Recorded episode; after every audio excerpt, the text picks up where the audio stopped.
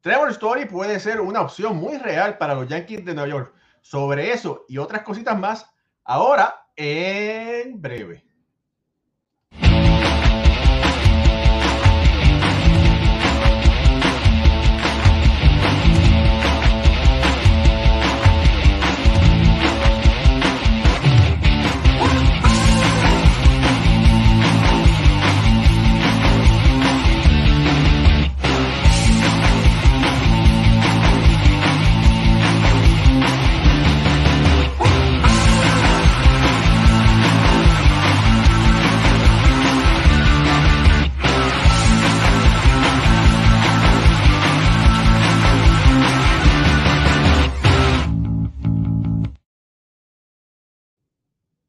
Muy buenas noches familia, mi nombre es Raúl Ramos y esto es Béisbol entre amigos por aquí, por Béisbol Ahora, directamente desde New Jersey, la cuna del béisbol, donde nació el juego que tanto nos apasiona.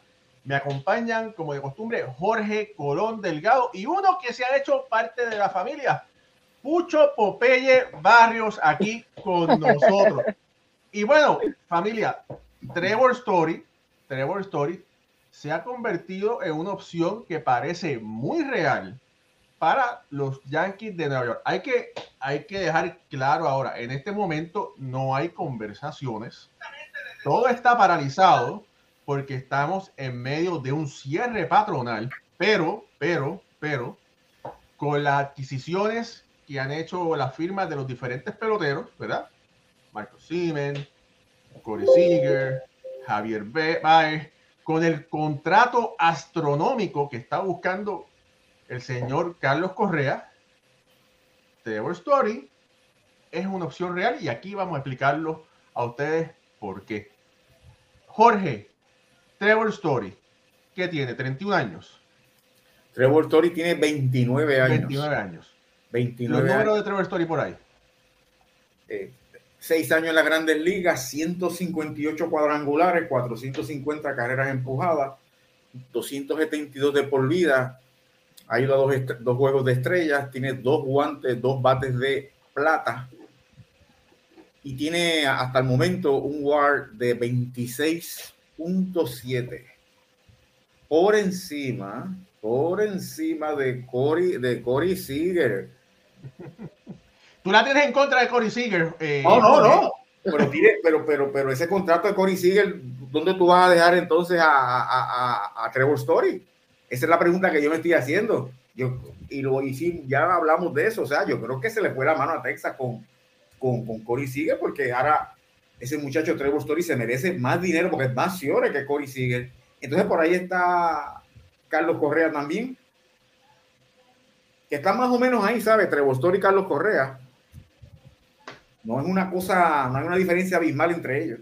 No, eh, recordemos, esto estamos aquí hablando de las posibilidades.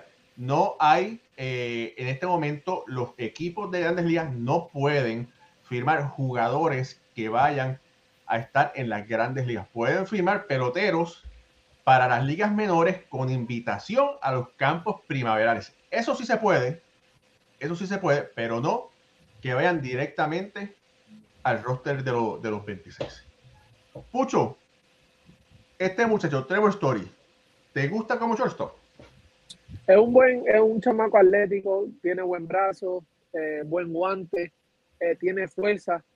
Este lo, ha demostrado, ¿verdad? Aunque digan que juega en Colorado, pero hemos visto los añazos que ha tenido, sobre 25 jonrones. Y los, veo que los Yankees tienen, los Yankees tienen un buen chance en, en, filmarlo a él. los Yankees teniendo una buena oportunidad con él. Fíjate, antes de entrar, porque yo entiendo que hay posibilidades, quiero por aquí saludar a José, a José Curet, que está conectado por ahí. Dice, se tiene que probar jugando en Yankee Stadium. Vamos a hablar sobre eso ya mismo. Saludos a Félix Ignacio Rivera. Dice, buenas noches, caballeros. Saludos desde Orlando. Alejandro Mercado, Lindo Deportivo. Hermanos, saludos, buenas noches. JC Contreras, saludos, amigos, desde Ciudad de México que viva México. Nelson Espada, buenas noches muchachos. Raizel Sánchez Novoa, saludos a los tres, bendiciones, mucha salud y cosas buenas para todos ahí. Feliz día de San Lázaro para todos los que están escuchando por ahí.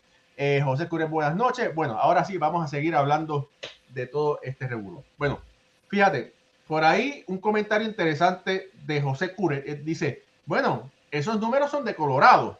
Ahora, ahora, en el equipo de los Yankees está, hay un DJ Lamegio que viene de Colorado, ganó una corona de bateo en Colorado ya ha lucido bien en los Yankees. El año pasado estuvo regular, pero bueno, fue un respetable 270 y pico, ¿verdad?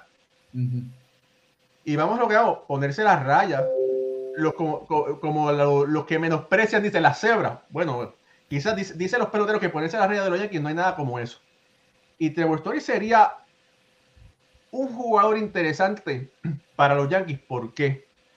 Porque pudiera, el año que viene no hay, en este momento hay muchos shortstop disponibles, o habían. El año que viene no es el mismo caso. Así que a mí no me sorprendería, Pucho y Jorge, y amigos que nos están escuchando, que Story haga un contrato de uno o dos años para aumentar su nivel, o de uno o dos años con una cláusula que se pueda salir. Porque eso permitiría testear en la, agencia, en la agencia libre una vez más. ¿Qué te, ¿Qué te parece eso, Pucho? Yo creo que ese contra él, él no tiene nada que probar, él ha demostrado en Colorado. Y vemos, vimos a, ¿verdad? a DJ, vimos a Nolan Arenado también en San Luis, que todo el mundo pensó que, que su, producción iba a bajar porque se fue de Colorado completamente equivocado todo el mundo, impulsó sobre 100, 30 cuadrangulares, eh, le fue súper bien. Eh, yo, yo creo que ya eh, Story va a buscar un contrato, ¿sabes? 5, 6 años ya tiene, ya, ya tiene 29, que es joven, ¿verdad? No creo que él vaya a buscar un deal de. Sería tirarse una maroma con un contrato de dos años y, una opción de salirse por eso mismo. Si le va mal, no. Y en el Yankee Stadium yo no creo que a él le vaya a ir, le va a ir mal. Él, batea para todos lados y con ese right field va a ser bien favorable para él. Fíjate, eh, bueno, saludos por aquí a Ulises Mesa que está conectado, que siempre está con nosotros. Saludos Iván Rodríguez que está conectado. Saludos también a Álvaro Urchela, papá de Gio Urchela, estrella de los Yankees de Nueva York. Saludos a don Álvaro que está conectado, que es súper fanático de qué pasa MLB con las bases llenas y también está conectado aquí con nosotros en eh, Béisbol Ahora. Jorge, quería por aquí presentarte. la, eh, hay una página, amigos, que se llama Spotrack, que esa página es una página muy interesante. Tiene que ver con todo lo que tiene que ver figuras de dinero, ¿verdad? Y esta página, quiero por aquí compartir la pantalla con ustedes para que ustedes puedan apreciarla. Ellos proyectan el salario de Trevor Story en 29.8 perdón, 29.8 eh, millones por temporada aproximadamente. Dice que debería aproximadamente eh, poder conseguir un contrato de 8 años a casi 30 por 238, ¿verdad? Eh,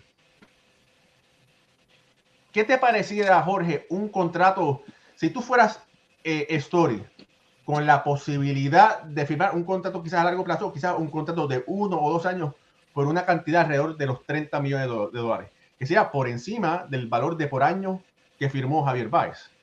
Yo lo aceptaría, yo lo aceptaría porque ya tiene 29 años. Yo no jugaría, yo no, yo no jugaría, yo no firmaría por uno o dos años para buscar ese contrato grande a los 31 años por la posición que juega. Yo lo cojo ahora, con 29 años, porque ya con 31 el shortstop va bajando poquito a poquito, igual que la segunda base. Entonces, eh, disculpa que te traiga esto, pero mira, el, el, el, estaba chequeando aquí los honrones que él da en, en Colorado da 95, fuera de Colorado 63. A mí me gusta mucho Trevor Story, me gusta el, paquete, el package, hace de todo y, y, es business, tú sabes, todo negocio, ¿no? Tú no lo ves, él no se, él no se distrae con nada, ni está en, polémica, él va a jugar béisbol y eso a mí me gusta. Y yo él firmaba ahora y aseguraba ya su futuro por, por la edad. Si tuviese 27 años 26 quizás, pero con 29 años, ¿y cuándo cumple los 30? Eh, ah, acaba de cumplir, ¿no? sí, acaba de cumplir 29. Eh, acaba de cumplir, sí. Acaba de cumplir 29. Yo cogería ese contrato. Ese contrato está muy bueno, claro. Él se, o él le están dando poco o a Seager le dieron mucho?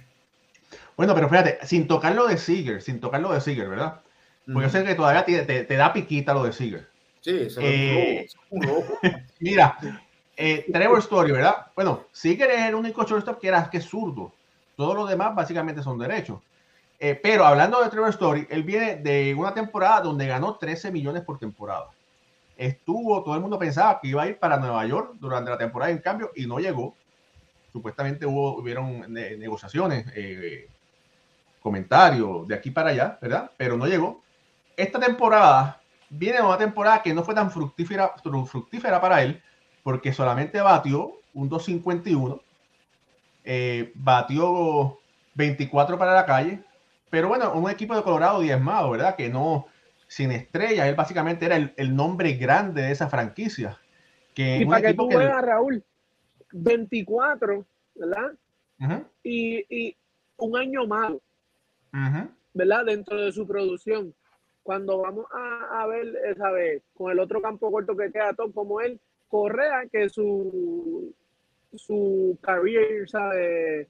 el career year eh, homer, los honrones de que más ha dado en su carrera han sido nada más dos por encima de eso, que han sido 26. Y a un año malo, Trevor Story te da 24. A eso, como dice Jorge, eh, con eso nada más tú ves el package que tiene el tipo. Mira, sí, adelante. No, no, que quería hacer una, una, observación. Lo único que no me gusta mucho de Story es que en Ponchón, en el 2017 se abanicó 191 ocasiones, ¿verdad? Y esa cantidad de ponches quizás la ha ido disminuyendo poco a poco. Esta temporada en 526 se ponchó 139. Eh, pero, ¿verdad? Eh, yo espero que, pueda conseguir más contacto en el caso de que los Yankees lo consigan, ¿verdad? Eh, adelante, Jorge, perdóname, ¿qué ibas a decir? Sí, mira, es ponchón, pero cuando tú le, tú le aplicas el CT scan, recompensa en otras áreas. O sea, no batea tanto como corre y pero corre mejor las bases que Correa y Siegel, no batea, o sea, no hace, no provoca doble plays, fildea más que Correa por dos carreras y Siegel está menos cuatro filiando. Y mira esto, Carlos Correa tiene un 34.1 WAR, Trevor Story 26.7 y Corey Siegel 21.3. Es una diferencia grande entre Siger y Correa y mediana entre Siger y, Siger y, Trevor Story. Y tengo que recalcar el contrato que le dieron a Siger. Están dando el contrato a un individuo, pero, pero le han dado un, zafacón de dinero. Entonces tú tienes dos horas en el mercado, agentes libres que están por encima de él. ¿Cuánto van a pedir? Bueno, pero mira, yo, mi, opinión es, mi opinión es que tú tienes que sobrepagar para poder llevar peloteros. Y a mí me parece, bueno, no me parece, sobrepagaron por un Marcus Siemens y sobrepagaron por un Corey Seager. Y tuvieron que sobrepagar por, por, esos dos peloteros para poderlos llevar para Texas. Porque si no sobrepagaban, no pasaba. O sea, no iba para Texas. Entonces, ¿tú, ¿cuánto tú crees que le van a dar a Correa si sobrepagaron a Seager? Bueno, mira, ahí está el rumor de que Detroit le ofreció 10 años por 275 millones de dólares y él dijo que no. Y eso es 27 millones. A 27. Pero él quiere un contrato de 300 millones de dólares.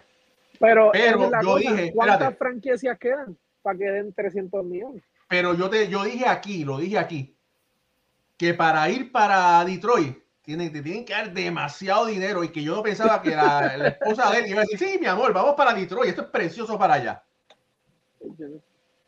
¿Por 10 años? No, muchacho, ¿qué eso? No, 10 años es mucho, pero no, yo no acabo de comprender, eh, y me disculpan los amigos que están con nosotros por ese contrato de, de Siger, mata, mató, el, mató el mercado, definitivamente mató el mercado. El de Siger y el de Siemens, porque nadie pensaba que Siemens iba a poner ese contrato. Ahora, bueno, pero ya pasó para beneficio de los peloteros.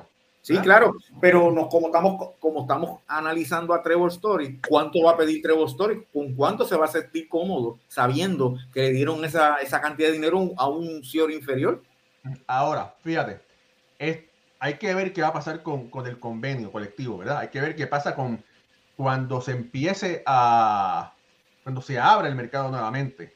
Pero sí, ahora, esto da cabida de que si los Yankees le hicieron una oferta, vamos a decir hipotéticamente, de esto no lo conozco, esto lo estoy inventando yo, que si antes de eso le, le hicieron una oferta a Trevor Story de 25 por año, esa oferta posiblemente va a ir para arriba si es por un periodo corto de tiempo. Recordemos que los Yankees tienen dos super prospectos en las menores, en Anthony Volpe y Osval Peraza, y ellos están buscando un pelotero que pueda jugar por dos años el shortstop y después posiblemente moverlo para el centrofield. Trevor Story llena estas, estas, estas cualidades. Así que no me sorprendería que, que, los Yankees están tratando de firmar a este pelotero, sea por dos, quizás tres o cuatro temporadas. Pero existe otro problema, no problema. Es tienes un bombón que Aaron George, Aaron George va a ser agente libre. Y por ahí están diciendo hay rumores y hay proyecciones, vamos a decirle, hay proyecciones que Aaron Judge debería estar ganando entre 35 a 37 millones por temporada. Si tú tienes, vamos a decir, 35 millones por temporada, 10 años yo creo que está fuera, fuera del rango.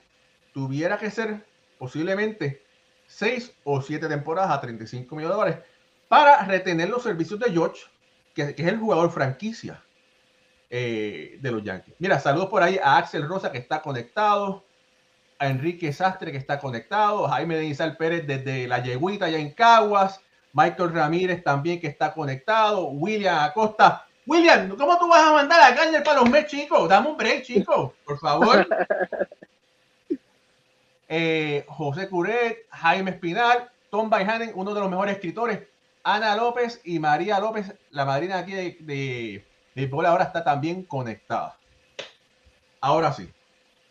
Bueno. Me, dijiste eso de Aaron George. Tengo que, eh, por dentro, lo que pienso es que, bueno, si hay tanta importancia y tanta preocupación con Aaron George, los Yankees por un buen tiempo no van a ganar una serie mundial. Oye, hay muchos yanquistas aquí, ten cuidado. No, yo sé, pero nosotros estamos para analizar. nosotros estamos para analizar. Si, tú estás enfocado nada más en ese problema, y yo entiendo, ¿verdad? El, el, el, tope y todas las cosas que me pueden decir, pero si, si tú te estás cuidando para firmar a Aaron George, quiere decir que los Yankees no van a ganar por buen tiempo. No, y que no van a firmar ninguno de estos, de estos, de estos señores, perdón, elite, porque, ¿verdad? Si están preocupados por George, eso te da a entender que pueden ir por, ahí es donde tú ves, pueden ir detrás de un Anderton Simmons, pueden ir detrás de un Falefa. Y, y Anderton Simmons, bueno, eh, Falefa de Texas, ya dijeron que nada, nada que ver. Simmons era una opción o es una opción, eso, hay que, eso, hay que, aclararlo. Brian Cashman, no me acuerdo si lo dije aquí o lo dije en que pase me leve. Eh, Cashman le interesa eh, Simmons. Ahora, o sea, Simmons tiene, eh, me parece que un mejor guante que Story, pero Story es más completo, porque es, tan, es mejor bateador y es un buen filiador. Él, es un mejor guante que todos los Ciores que hay en el mercado. pero ofensivamente, ¿sabes? Como dice el package completo, pues lo, ya lo tiene, ¿sabes? Es Correa, es Story, son peloteros, son, ¿verdad? Más completos. Y ahí es donde, ¿verdad? Cuando venimos, eh, eh, la preocupación de los Yankees con el contrato de George y, y cuando salga, Trevor Story ya tiene 29 años. Aquí es donde yo estoy con los jugadores, ¿verdad? En, lo que se, entrando un poquito a lo del convenio, el, con la pelea que tienen por el tiempo de retención de contrato. Salir de un, de un, de un contrato, ¿verdad? De tu primer, de tu primera organización a los 29 años, te la pone difícil.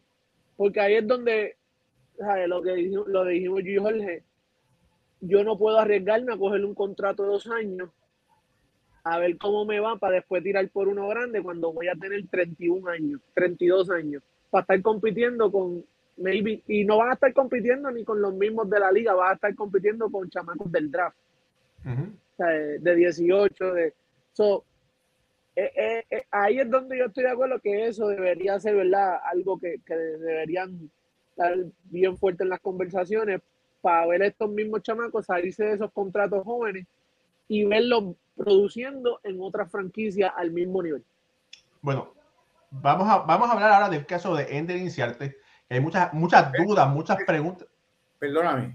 Ajá. Mira esto.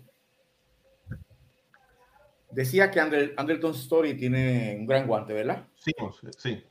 No batea. Bueno, es un batear 260, 270. Menos 62 con el WOBA. Menos 62. Corriendo las bases, menos que Trevor Story, más que Correa y más que Seager. Menos 7 bateando para doble play. Le costó 7 carreras a los equipos. Filea 197, ganó 197 carreras. Tiene un WAR de 37.3 contra Carlos Correa 34.1, pero aquí va la diferencia que Anderton, Anderton Simmons tiene 4.366 turnos y Carlos Correa tiene 2.824. Eso, y yo hice, detuve la verdad lo que ibas a decir, porque esto también es otra prueba, voy a estar utilizando estos ejemplos para que ustedes vean lo importante y lo fácil y lo mucho que dice el. Cuando nos enfocamos que filea o que la sacó, pero no, no hablamos de los doble play que batea, no hablamos de cómo corre las bases, que le hace daño al equipo. Y el WAR, el WAR, la métrica moderna del WAR, es como yo la, la bauticé, el CT scan. Y el CT scan dice que filea, pero de ahí, de ahí para abajo. Sí, por eso, pero e, eso es lo bonito del, del WAR también. Pero hay que, hay que entender también, no todos los tipos tienen las mismas habilidades, ¿entiendes? Ahora mismo la de Anderton Simon, el fuerte de él es filial. ¿Sabes? Eso es lo que se pone a competir porque lo Oye, y si batea 260 con un buen guante, batió más que lo que batió el hijo de Ricardo en la temporada pasada. no, entonces, pero también, pero, pero, pero fíjate, Pucho, el punto mío es, y hago hincapié, es que eh, eh, eh, esa, esa, métrica coge todos los ángulos y te puede filiar. Él te puede filiar, pero si te batea para doble play, te está matando por otro lado. Sumas y restas. ¿Sabes? Lo que pasa es que cuando tú te dejas llevar, cuando uno mira las estadísticas tradicionales, mira, este batió tanto, 262, este filió tremendo, cinco guantes de oro, pero te mató en las bases, bateando para doble play, te mató rally, no corre bien las bases. Eso, esa es la importancia de esa métrica que dicho sea de paso. En el WAR te considera el factor parque. Y ahí, cuando tú das la cifra de WAR de Trevor Story, está considerado el factor parque del Course Life, del Course Field. Así que fíjate, esa, esa, esa métrica es así de completa. Esa es con la de con la de Fangraph. No, yo estoy, la, no, yo estoy la de Baseball Reference. Ok. Porque Fangraphs, yo creo que yo creo que Fangraphs no la no la suma. ¿El qué? El, el, los parques, los hitter friendly, como ellos le llaman. No, ellos sí, ellos lo que tienen, lo que, la diferencia que yo he visto es que Baseball Reference considera en los pitches el helera y esta es gente para el WOBA, disculpa, es para el WOBA, es para el WOBA. Sí, sí, Y esta gente y esta gente consideran el FIP, el Fangraph. Esa es la diferencia entre de las que he encontrado, la diferencia entre Baseball Reference y Fangra. Pero en esto que te acabo de decir es lo mismo. Bueno, mira, ok, pasando a otro tema. Vamos a hablar de la firma que hicieron los Yankees hoy y por qué se dio esa firma. Buenísima.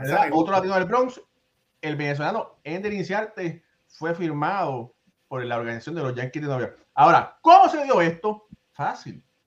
El hombre tuvo una mala, ha tenido un par de malas temporadas y lo firmaron, escuchen bien, a un contrato de liga menor con, una, con la oportunidad de ir a los campos primaverales. El convenio de la MLB, los equipos pueden, pueden firmar jugadores de liga menor, no a los equipos de las mayores. Así por eso fue que ese contrato se pudo dar. Ahora, ¿qué sucede? Para mí es una excelente firma.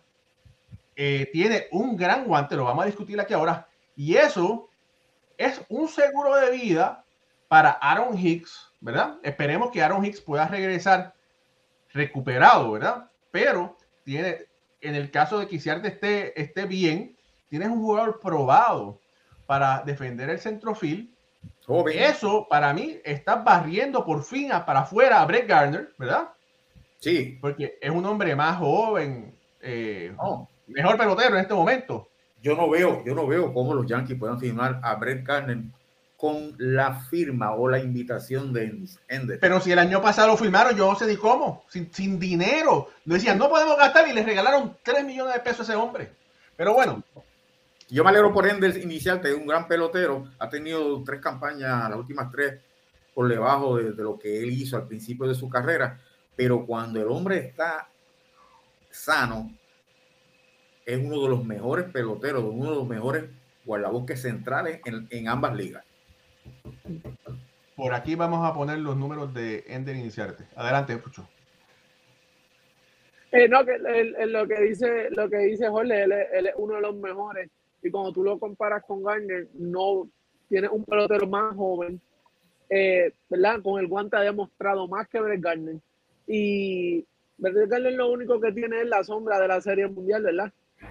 este, y Ender, pues, es un pelotero que igual, ¿sabes? Yo creo que no lo van a extrañar en nada. Coge la misma, casi la misma cantidad de picheo que Brett Garner en, por, por turno al bate. Eh, vamos a ver si, ¿verdad? Puede robar base también. Es un tipo bien versátil.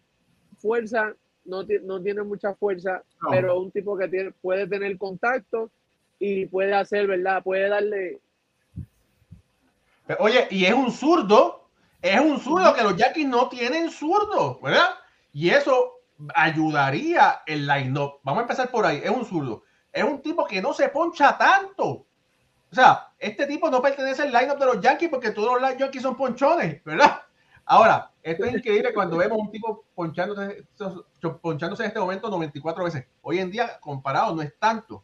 Es un hombre, un hombre de contacto, gitero, ¿verdad? Que lamentablemente las tres las tres últimas temporadas no ha lucido, pero aparentemente este hombre está bien de salud y de verdad que sería eh, un adelanto. Si Ender batea 240 en el Bronx, está por encima de lo que ha producido Brett Gardner en la última temporada. Que no y va a Y le da, y pone, lo pone, se pone, llega a base. Si él llega a base, le va a darle esa oportunidad a George, a Stanton, y al mismo Gary Sánchez, Leiber Torres, que puedan hacer el trabajo. obviamente tienen que batear oportuno. 35 doble play ha bateado en 8 años. Eso no es nada, nada. Eso es lo que batea Pujol en una temporada. ¿Cuánto? Eso es lo que batea Pujol en una temporada. 35 doble play en 8 años. O sea que en ese aspecto tampoco, ¿sabes? El guante corre bien, no batea para doble play es un buen, una buena adición para los Yankees de Nueva York. Oye, y los Yankees han perdido velocidad en las bases. Garner obviamente no está. Este, este otro muchacho lo dejaron libre, que era eh, shortstop. Eh. Dios mío, que era el hombre más rápido, bueno, no importa. Pero bueno, le hace falta velocidad y este hombre inyecta un poco de velocidad a la alineación de los Yankees.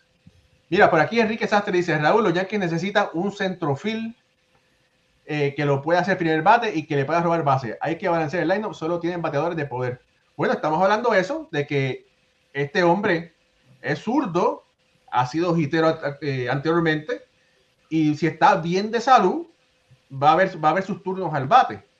A mí, personal, ah, eh, gracias Michael, Taylor, Taylor Wade era el que me estaba refiriendo, que ya no tenía Taylor Wade y ese era el, otro hombre rápido que tenía en la base. lo que quería decir también era, que Esteban Florial, Esteban Florial está en las menores. Cuando lo han llevado al Bronx para tomarse un cafecito, un pocillo, no ha lucido mal. Pero cuando lo envía a las menores, como que no luce, no luce lo que el potencial que Florial tiene. A mí, personalmente, Florial ya ha estado en las ligas menores. Eh, vamos a ver. Eh, vamos a buscar los números de, de Florial para compartirlos con ustedes. Yo sinceramente, yo subiera a Florial. La temporada pasada yo hubiera subido a Florial y que demostrara a ver si puede, si podía despegar. Claro, claro, si no iba a ir, no iba a ir para ningún lado ya, eh, eh, pruébalo. O sea, es, momento de todo ese talento que tienen que empiecen a probarlo.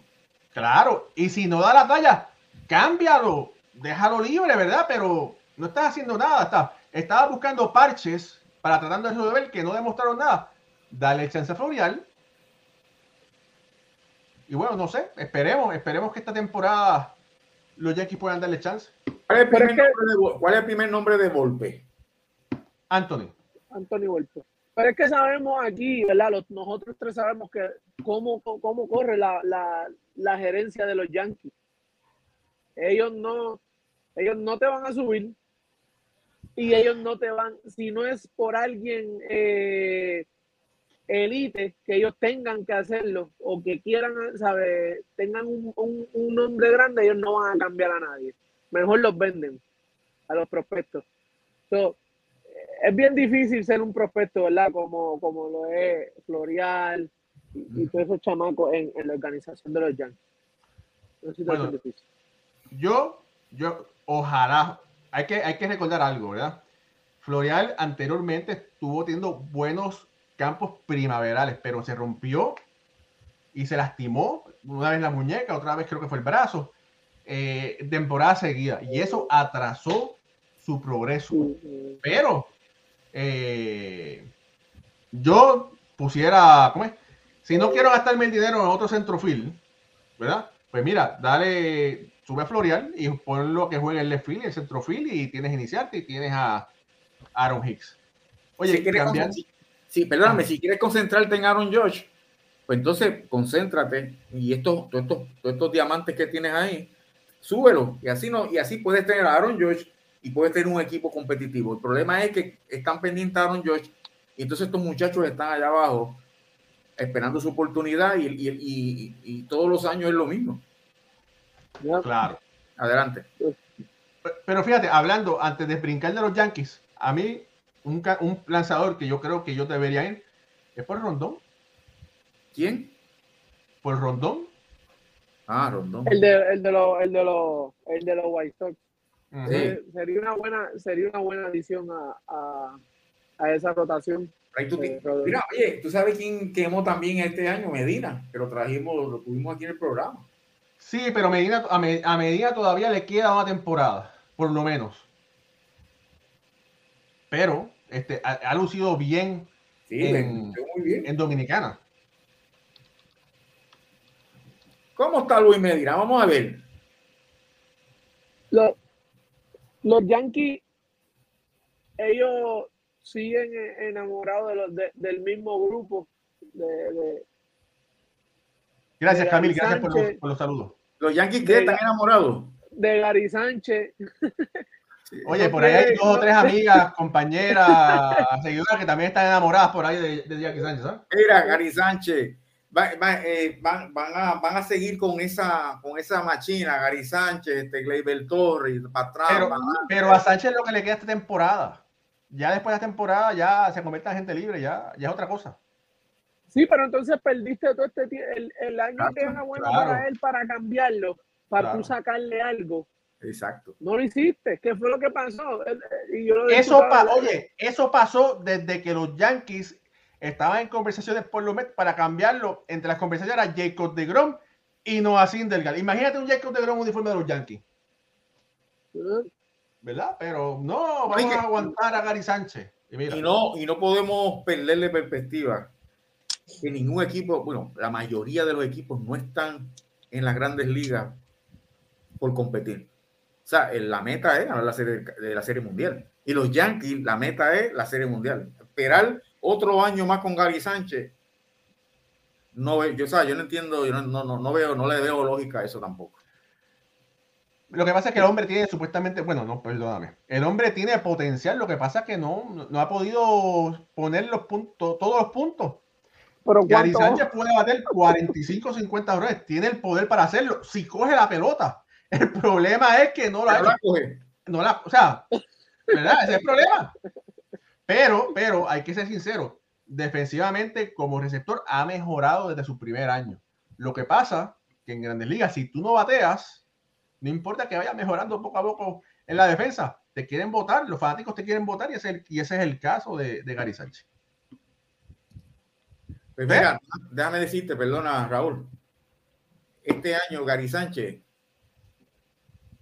es el peor año del filiando, ¿sabes? Oh, de verdad. No ha mejorado. Ah, bueno. Menos Me- me al año, retiro de- mira, 2020 menos 0.1 y este año menos 0.2. Sigue para abajo. Bueno, Esa es. Yo, yo, lo veía más fuertecito cachando, fíjate. Como cuando los bebés están dando los primeros pasos, los finitos. El hombre Mira. se ve más seguro. Rauli, cuando tú estés así, métele CT scan. Eso no falla. Y mira, y mira que tenían un buen mercado, ¿sabes? No era lo mejor que había en el mercado como receptores, pero había un mercado bueno de, receptor, de receptores, ¿sabes? Estaba el, el boricua, o sea, Roberto Pérez, estaba el de el que salió de Milwaukee. Ay, Oye, Jorge, ¿cuántos Piña. pasbol? Pregunta a José Curé, ¿cuántos pasbol tuvo Gary Sánchez? Te digo ahora. Mira. Mira, oye, y Enrique Sastre tiene buen gusto. Le dice, me gusta Mullen de, de centro field de Baltimore. Claro, el, el filete miñón. Es nada. eh, y ya está hecho, ahora lo quieren. Bueno, él tuvo, él tuvo seis errores este año y nueve, nueve, cuatro de promedio. Pero recuerden que eso es las estadísticas tradicionales. Un 994 es fantástico por un receptor, pero cuando tú lo, lo pasas por el, por, por el CT scan, que es donde cogió la bola, la- la- dónde, la, dónde la capturó, cuán- cómo corrió, cómo dieseado, cómo fildió los toques, pues ahí él luce, en ese tipo de métrica, luce, no luce bien. En Pero las bolas aquí- imagino que Oíste, las bolas aquí, todo el mundo en el medio. La sí, todo el mundo las coge. Mira, por ahí dice Enrique Sastre, si no me equivoco, no, hermano, eh, bueno, los Mets y los Yankees estaban tratando de intercambiar a Gleyber Torres por no Jacob DeGrom, era eh, Noah Syndergaard. Eh, ese era el, el, el- el trade que supuestamente hubo, o que iba a haber, pero no, no, no se dio. Eh, saludos a Benny Barreto que está conectado por ahí. Y Eulogio Gómez dice, yo considero que Gary Sánchez debe jugar con otro equipo. Los Yankees deben hacer gestiones de traer al receptor de Milwaukee. Tacho. En este momento yo no sé qué va a pasar. Ah, Pasa algo, recuérdense, una, recuérdense de algo. En este momento no hay espacio en el CAP. Y los Yankees, la MLB, está esperando a ver qué va a terminar de pasar entre las negociaciones de la Asociación de Peloteros y Ron Manfred y sus secuaces, vamos a decir, y, su- y los dueños de equipo, para ver si el espacio salarial lo aumentan y si no lo aumentan, entonces cuál sería el impuesto de lujo que los equipos pagarían después de pasarse de ese impuesto. Actualmente el equipo que lo está pagando sin problema son los Dodgers. Dice, ah, ¿cuánto es? No importa. Como si fuera dinero de monopolio. Sí, ¿cómo, Bueno, cómo se llama el catcher aquel de Seattle que, que bateaba muchísimo? Catcher. Montero, Yankees. Ese Jesús Montero. ah, Jesús Ay, Montero. man, que mucho bateaba y después de momento ¡pam! desapareció. Y cuando llegó a Chicago, cuando llegó a los Cubs, Jesús Dice por aquí, Montero. José Correa, mi gente, Contreras está libre y es un buen receptor. ¿Qué Contreras? ¿El de Chicago? ¿El de los Wil- Cubs? eh, Wilson, sí, Wilson Contreras. ¿Está Wilson libre? Contreras Está libre. Él está, está ahí, está libre, está viendo a ver, pero él va a pedir dinero también. Obviamente no va a pedirle eh, un- una millonada, ¿verdad? Pero va a pedir su dinero porque ¿sabes? Alstar fue un- ha, tenido- ha puesto sus números y dentro de los receptores eh, él es uno de los, ¿verdad? De los top. So, ellos deberían, yo, yo lo dije, ellos, debe- ellos debieron ir por Bebo Pérez y a salir económico Yo también lo dije. y un buen y un buen guante de oro. El guante de oro. So, tú tenías a Gary ahí cuando necesitaba una situación de defensa, traía a Bebo, una situación de ofensiva, puedes traer a Gary y tenía ahí para jugar. Pero Mira, la cosa del WAR, ¿verdad? Como dice Jorge, el City Scam de los, de los peloteros, es que sí, te, eso te da una idea y tú puedes conseguir un pelotero que tenga un WAR más bajo y puedes, los otros peloteros que lo tengan, que, ¿cómo es? Que pueda compensar con otros peloteros, ¿verdad? Para mí, bueno, no para mí, todo el mundo sabe que defensivamente Roberto Bebo Pérez un- fue un guante de oro, un gran receptor. Y mira el caso de Machete Maldonado en los Astros, que batea a punto bicicleta, pero está ahí en los Astros bateando 200 y los Astros llegan a la Serie Mundial. no, y 200 hoy día, hoy día en estos tiempos, 200 por un receptor no está mal. Y, eh, ¿sabe? Han habido receptores que han cogido millones con bateando 1.90, 1.80. Pero lo que pasa con los, lo que pasa con Houston es que se puede dar ese lujo porque todas las demás posiciones batean. Entonces contrarrestan. Entonces, ¿qué pasa? Balanza. Eh, dice, yo tengo ocho, ocho individuos, yo tengo siete individuos que batean, ocho, yo me puedo dar el lujo de que el catcher sea puramente defensivo y eso es lo que los ha llevado, que es lo que tienen que hacer los Yankees, tener un catcher que filee, entonces llenar lo demás, lo que ellos quieran ofensivamente. Pero, pero Gigachoca, Gigachoca es un mejor receptor defensivamente. Y no lo dejan. Y no lo dejan porque tiene, claro, ese, ese es el problema. Pero acuérdate que. ¿Ah? Y, y acuérdate, Jorge, ellos, la, la, de Houston, ellos batean, ellos son ofensivos. Los Yankees lo que tienen es poder. No, no, no, es, que, no es que sean. punto ese. Son, son, son unidimensional. Exacto, y entonces tú no te puedes tirar el mismo chance que Houston, porque entonces está, está haciendo otro, haría otro boquete más en la alineación. Sí, hay que, hay que, hay que, hay que es como tú dices, están tan unidimensional que es un problema. Están amarrados, están con una camisa de fuerza y tienen que morir con el home Familia, usted está viendo Béisbol entre amigos por aquí, por Béisbol. Ahora, yo necesito que todos ustedes nos acompañen y nos ayuden con un like. Denle like a esta transmisión para que la gente, pues si usted da like, ¿verdad? La gente va a decir, ah, mira, qué chévere, un like, déjame ver qué cosa es. Y eso nos ayuda a crecer. De la misma forma, si usted puede compartir este programa, contarle a sus amistades, a su hermano, a su hermana, sobre el programa de Béisbol ahora, sobre nosotros, eso también nos ayuda a crecer. Sabemos que contamos con ustedes. Estamos muy agradecidos de que ustedes nos permiten llegar a sus casas, a sus teléfonos celulares, a sus computadoras, porque con tanta competencia, no solo de, de vamos a decir, de programas de béisbol, con el internet, con la televisión y que ustedes esté con nosotros aquí este ratito, para nosotros es muy importante y muy humildemente le damos las gracias por ustedes estar en la familia de Béisbol ahora. Ahora sí. Fíjate, cambiando, cambiando, Raulito el Tito Cayo dice, let's go Mets. Bueno, vamos, vamos a ver qué pasa. Eh, hoy estaba Espada hablando, ¿cómo es? Hablando con, con, con Cohen. Mañana es Box Walter. Vamos a ver qué pasa con eso. Eh, Familia, las boletas del Salón de la Fama están un poco confusas.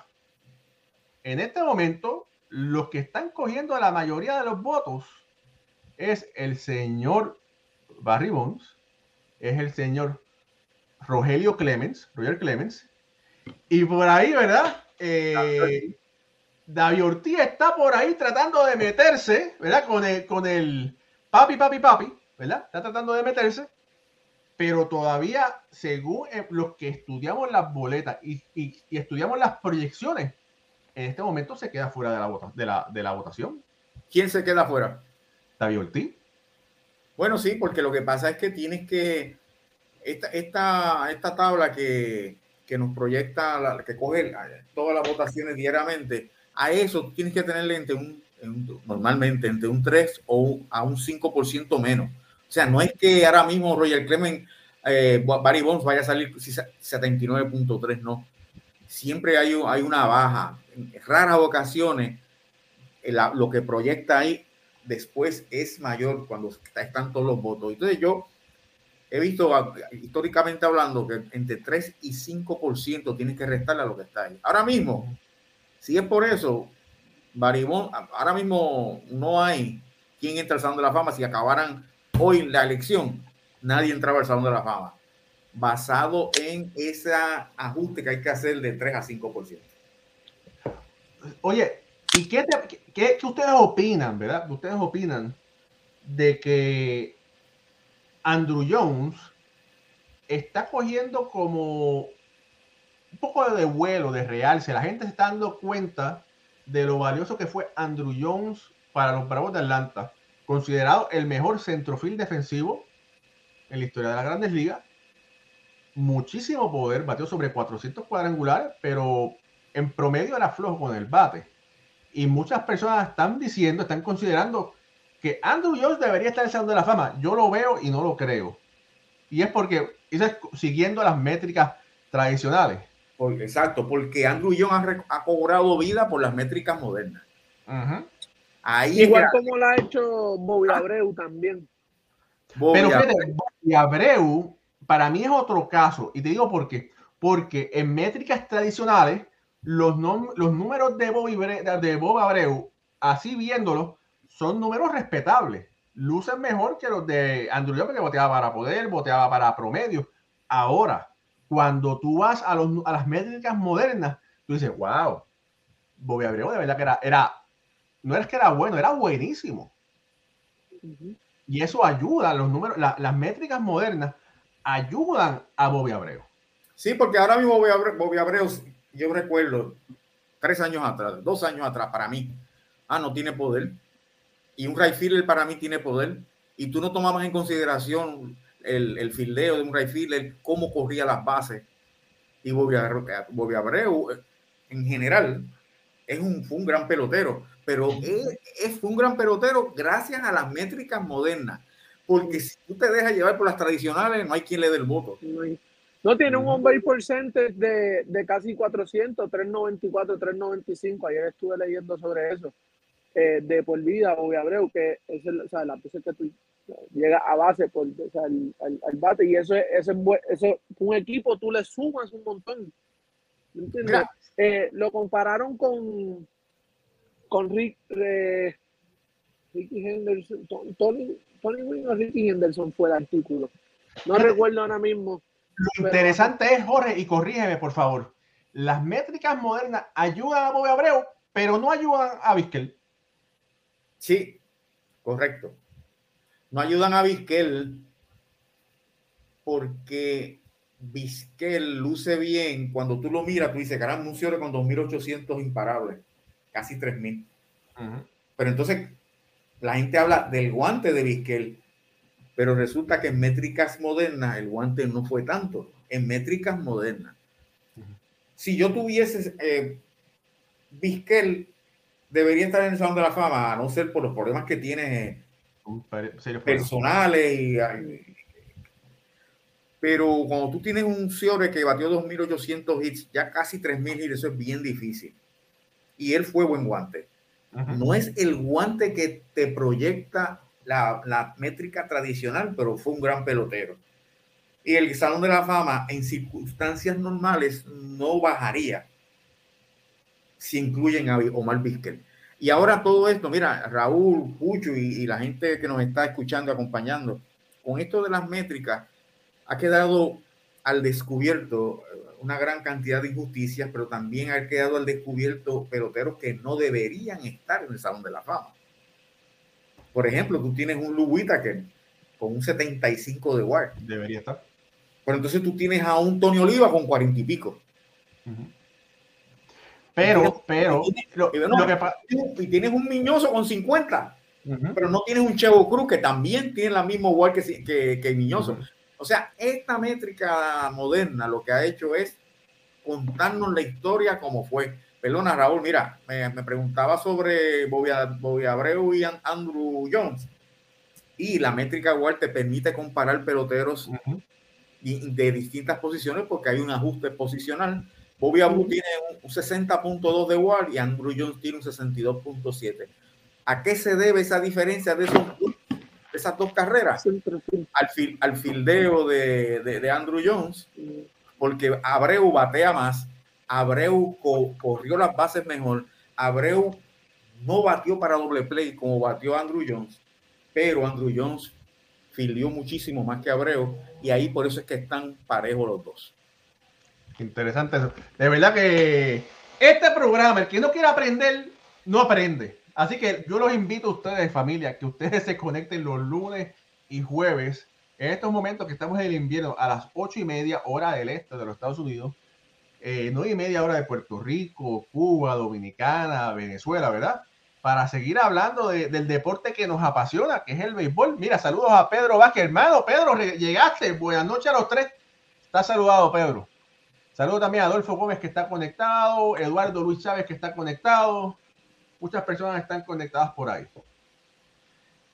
Yo te digo sinceramente, yo eh, tengo que tener cuidado con este comentario, no, no, me quiero tirar la, la, la soga al cuello, pero bueno, esperemos que si hay eh, peloteros que sean escogidos por, por mis compañeros de la BBWA, yo voy a estar al día siguiente en Nueva York en esa conferencia de prensa y les voy a traer los detalles de lo que está pasando o de lo que pasó o de lo que va a pasar. Eh, como estuve en las pasadas, cuando estuvo Derek Jeter, cuando estuvo Mariano Rivera, etcétera, etcétera, etcétera. Hay una cosa que quiero decir y aprovechar y es que si yo tuviese el honor, el privilegio de votar, yo siempre hubiese votado por Barry Bonds y Roger Clemens. ¿Por qué? Porque cuando un pelotero se retira a los cinco años y tiene un mínimo de 10 años de servicio, hay un comité de seis que se reúnen. Y creo que tres son de la BBWA, pasando juicio sobre ese pelotero. Y ellos son, ese comité de seis es el que decide, el que aprueba si ese pelotero va a la papeleta. Entonces, si ese comité de seis me dice a mí que no tienen problema con Barry Bonds, ni Sammy Sosa, ni Manny Ramírez y compañía, Roger Clemens, para ellos y para el Salón de la Fama, está bien. También. Así que yo voy a votar por los mejores. Y los mejores en esa papeleta se salen de ella, ellos, Roger Clemens y Barry Bonds, y yo no voy a ser juez. Los jueces tienen que ser ese comité inicial del Salón de la Fama que tiene que decir no este hombre por esto, por esto y por esto, aunque haya dado 700 dólares, no puede estar en la papeleta porque no cualifica según nuestros parámetros. Pero si lo pones en la papeleta, si lo incluyes en la papeleta, sí es, un candidato genuino y yo voy a votar por los mejores. Mira, a mí voy a votar por qué, ¿sabes? Mira, una piquita, una piquita que tengo es que Sammy Sosa no está ni cerca. Sí. Y Sammy Sosa para los que no se recuerdan, porque por ahí hay mucho, mucho millennial, mucha gente bien joven, como Pedro Vázquez, que tiene como 21, 22 años, y, y, y, amigos así que ni se recuerdan de eso. Mark Maguire y Sammy Sosa salvaron el béisbol. El béisbol. ¿Verdad? ¿Y cuántas temporadas tiene Sammy Sosa con sobre 60 cuadrangulares? O sea, lo que hizo Sammy Sosa, de verdad, no tiene nombre. Y no es justo, no es justo de que esté con un porcentaje tan bajo en estos momentos. Lo que pasa con Sammy es que, pues, ¿verdad? Eh, eso eh, sabemos lo, no eran ilegales para el tiempo, ¿verdad? Hablando de los anabólicos. Eh, y lo del colcho a él, eso fue un lío bien grande. O ya ahí es. ¿Qué, más? Eso es como, vamos a ponerlo como al nivel de las señales, ¿sabes? Ya te, te, te, vieron, te cogieron con las manos en la masa. Pero habían dicho, pero habían dicho que yo no, o sea, esto no lo tengo bien claro. Supuestamente ese bate no era de él y cogieron los, otros bates de él y los abrieron y más ningún bate tenía colcho. Es lo que, bueno, tú fuiste, tú fuiste eh, jugador profesional. No te tienes razón al cuello. Mira, dice Pedro, dice Pedro Vázquez, dice, yo tengo 66 años recién cumplidos. Pedro, hermano, te estoy tratando de tirarte la toalla porque yo sé que tú eres un nene de corazón. Mira, pero, pero esto, eh, eh, esto de, la, de, los, esteroides, tanto los. No, tú tienes que batear, tú tienes que darle la bola, tú tienes que. No, no, no, pero aparte de eso, para aparte de eso, los dueños de, de los equipos sabían, los entrenadores, los todo, el mundo sabía.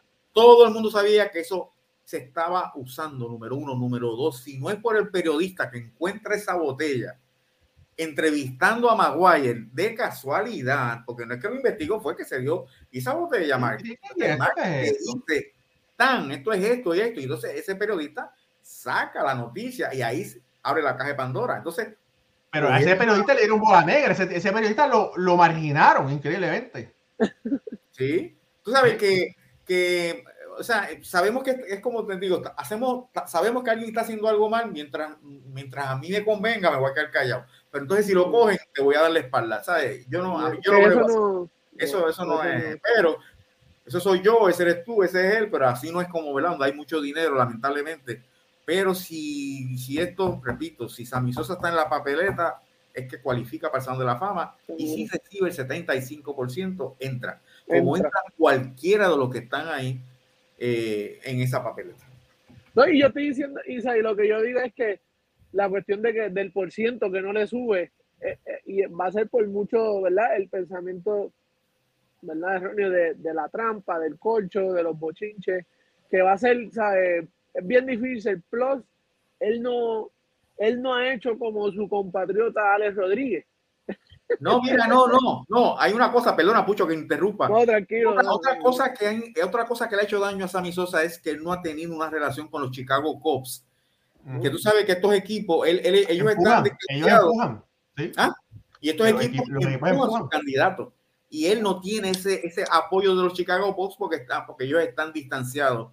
Eh, ambos bandos están distanciados, pero él está solo. Él está solo en el mar. Ahí no hay nadie que pase por allí para, para tirarle agua ni nada. Tirarle un salvavidas. ni un salvavidas le va a dar. ¿Cómo Pero le va a tirar agua, Jorge? Quizás Mira, si estuviese con los Chicago Cubs trabajando o si le hubiesen retirado el número en el parque, una estatua, etcétera, etcétera, eso lo hubiese ayudado, no estaría tan bajito en la papeleta. Mira, Yo le puedo oye, tirar- le- si le tiro esto, a lo mejor resuelve, pero no sé. No sé. o- o- mira, eh, Jorge y Pucho, mira, Rainel Sánchez dice, dice, ¿por qué nada más los lunes y los jueves? Debería ser todos los días. Hermano, si yo hago este programa todos los días, mi mujer se divorcia de mí y vayas a tenerme que hacer un cuarto. Para, bueno, me va a tener que prestar un cuarto o algo, imagínate. Mira, no va, si, si va a hacer eso, no vas a tener ni lunes ni jueves. Cuando, dile, dile Raúl que cuando consigamos los sponsors eh, bien buena gente, pues no, no, nos quedamos aquí. Pero, Ah, bueno, claro, claro. Bueno, si es sponsor, esos, esos son otros 20 pesos. Raúl y Pucho, pero agradecemos el comentario del hombre. Seguro que No, sí. sí, seguro de, que sí. de- sí, de- mira, y por aquí otro comentario. Este, Quique Sastre dice, este programa está mejor que el de por las mañanas, aunque sea familia, pero es verdad. Quique, gracias por esas palabras, pero eh, nuestros hermanos, nuestros eh, compañeros de ¿Qué pasa MLB? Esos son de lunes a viernes a las 9 de la mañana. Eh, básicamente lo mismo, pero gracias por ese comentario. Así que bueno, no te los pierdas ayer por la mañana, ni tampoco nosotros por las noches. Vamos a ver por aquí que hay, bueno, ahora sí, yo creo que sí, ya, ya es hora de, de- de- de levantar la ancla, ¿verdad? Y, y vamos a ver si, si mañana hay una sorpresa de los Mets, nadie sabe, quizás podemos hacer uno en vivo, otro en vivo y hablar sobre eso. Eso me, eso, eso me huele a que los pasillos, los rumores de pasillo están corriendo ya. Pero, vamos a ver. Bueno, no, Vamos a dicen, ver dicen que pasa. para el sábado. mira, espérate, para, mira, Eddie Figueroa con un comentario interesante. Dice, esa es la hipocresía del béisbol, que le sacaron el dinero, la fanaticada con los esteroides para ahora juzgarlo como tramposo. De acuerdo contigo, Eddie, de acuerdo contigo. Sí, ese es el. Si, si yo tuviera una medalla para darle el mejor comentario de la noche, esa es la medalla. Esa es la medalla. Estoy de acuerdo contigo, Eddie. Sí, de verdad que sí. De verdad que, que es lamentable. Es lamentable. Si ustedes vieron, no sé si ustedes han tenido la oportunidad y si no, véanla. Hay un, está el documental de, de los esteroides, que son niños, que, son niños, ¿cómo se llama? Eh, ¿Tú sabes qué? Que está en Netflix. Hay un- ¿Cómo es? El de Screwball. Ajá, ese, ese es un excelente. ¿De qué se trata? Sobre el problema de los esteroides. Mm. Usted, si no lo ha visto, véalo y se va a acordar y después podemos hablar eso en cualquier otro momento. Mira, Raulito Ortiz dice: Eso te iba a decir, si hay dirigente de los Mets, hay que hacer un en vivo. Bueno, ese es el plan. Así que está- estén pendientes. Y, y eso, Raúl, antes de, antes de irnos, eh, eso, yo vi el documental y tú Ujú. sabes que yo pues tengo, mi, tengo mis fuentes también, no como las tuyas, pero son buenas. Este, Son muy buenas las tuyas, son muy buenas. eh, y, y básicamente lo mismo, la misma historia que me hicieron, básicamente es como, como corre el documental, como así el, cómo era el proceso. Mira, mira, espérate, no, espérate. va- vamos a hacer un programa sobre eso. Vamos, pero eh, los tiras para adelante, pero sin decir nombre. No, no, no, sí, sí, sí. Sin decir Pero- nombre, pero tira para adelante, No, ¿verdad? claro.